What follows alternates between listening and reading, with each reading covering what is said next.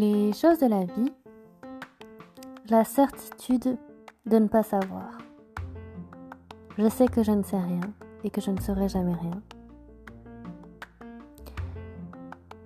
Je sais que j'ai toujours raison, mais que j'ai aussi toujours tort.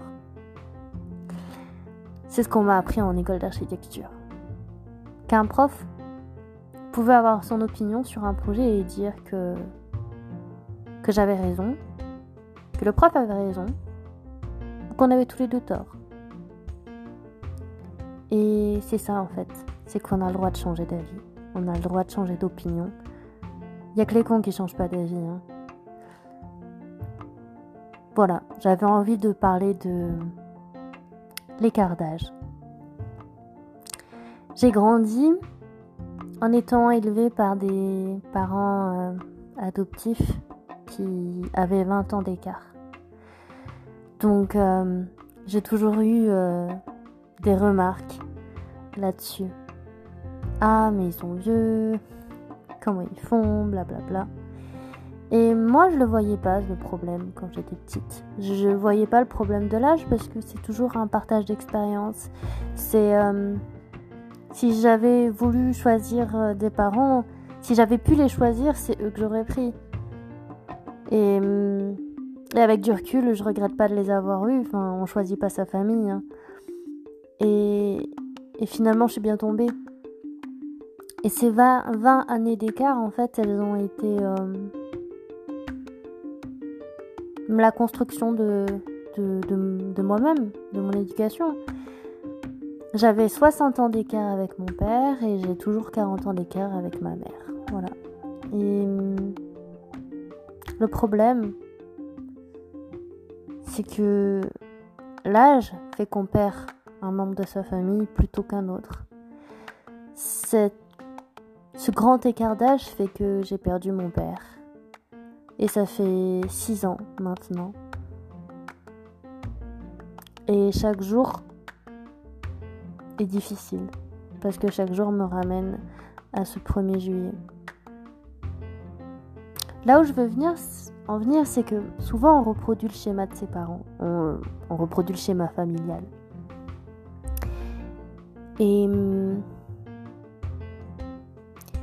j'étais persuadée finalement de ne pas vouloir d'enfant par exemple.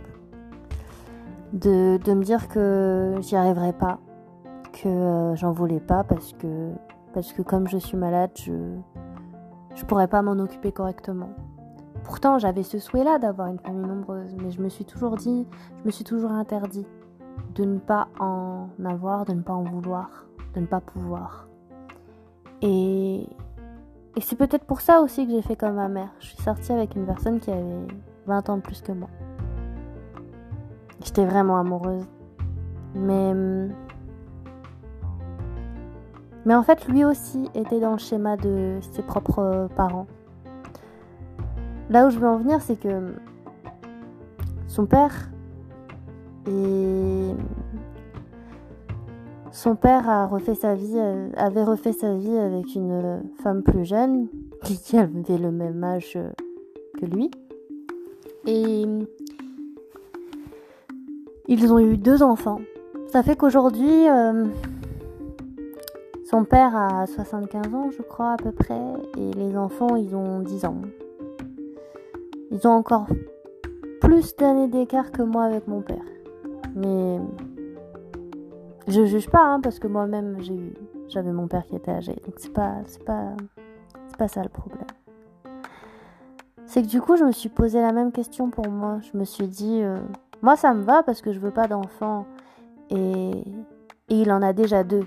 Et ça me va très bien.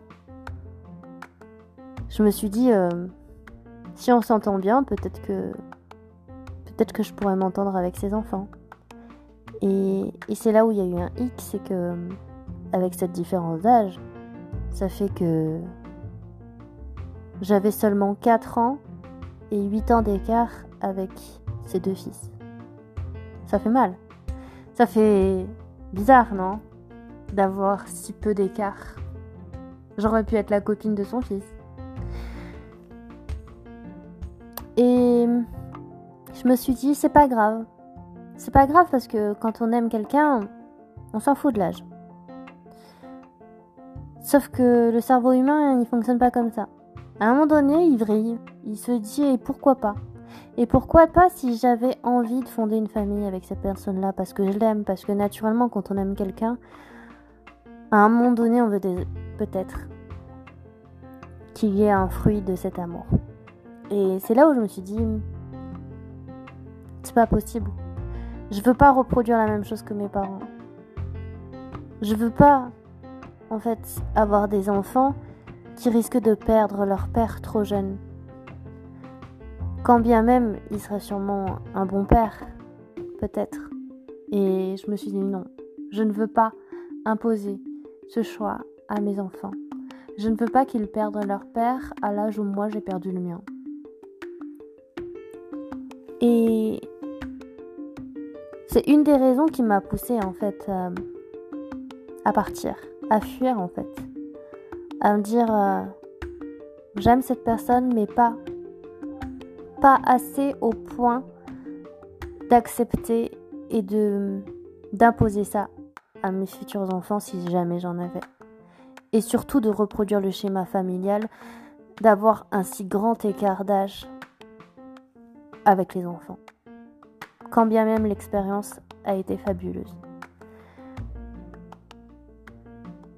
La même chose en sens inverse, quand on est pareil avec euh, un homme et qu'on est on a 20 ans d'écart avec une femme, cette femme ne peut plus avoir d'enfants et dans ce cas-là, vous, vous acceptez, vous acceptez cela parce que vous l'aimez et que vous dites que vous aurez pas, vous ne ressentez pas le besoin d'avoir un enfant avec cette femme qui ne peut plus avoir d'enfant. Et il peut arriver que dans son entourage, il y ait un, un enfant qui naisse et qui fasse ressurgir en vous l'envie d'être père. Et cette envie-là, elle est tellement forte que ça dépasse l'amour que vous pouvez avoir pour cette femme qui est plus âgée. Et dans ce cas-là, vous aussi, vous faites le choix, finalement, de quitter cette personne. Et pourtant, il y a des gens, inversement, qui ont un amour plus fort et qui acceptent de se sacrifier et de ne pas vouloir avoir d'enfants au prix de l'amour. Parce que ça n'a pas, justement, ça n'a pas de prix. Et être avec quelqu'un pour ce qu'elle est et non ce qu'elle peut vous offrir de matériel ou de chair. Et euh, chair euh, humaine. Mais euh, là où je veux en venir, voilà, c'est l'écart d'âge n'a pas d'importance jusqu'au moment où vous vous projetez en tant que futur parent. Et c'est là où vous devez vous demander si vous acceptez de condamner un enfant à perdre d'emblée son père plus jeune ou sa mère plus jeune. J'ai dans mon entourage des amis qui ont entre 20 et 30 ans d'écart d'âge et qui sont amoureux et qui sont merveilleux, mais qui ont ces enfants qui sont jeunes. Et ces enfants le vivent très bien, mais d'un autre côté, ils le savent qu'ils vont perdre un proche dans les années qui vont venir.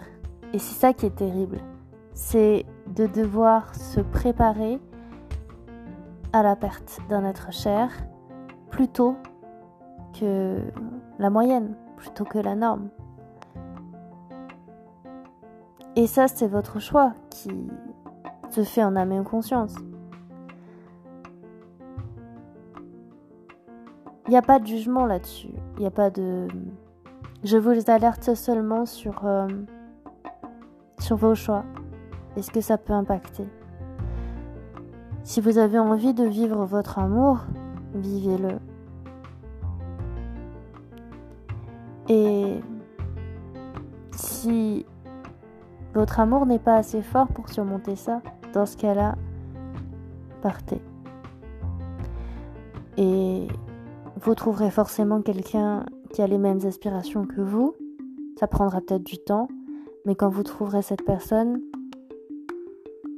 eh bien, votre vie en sera que plus merveilleuse.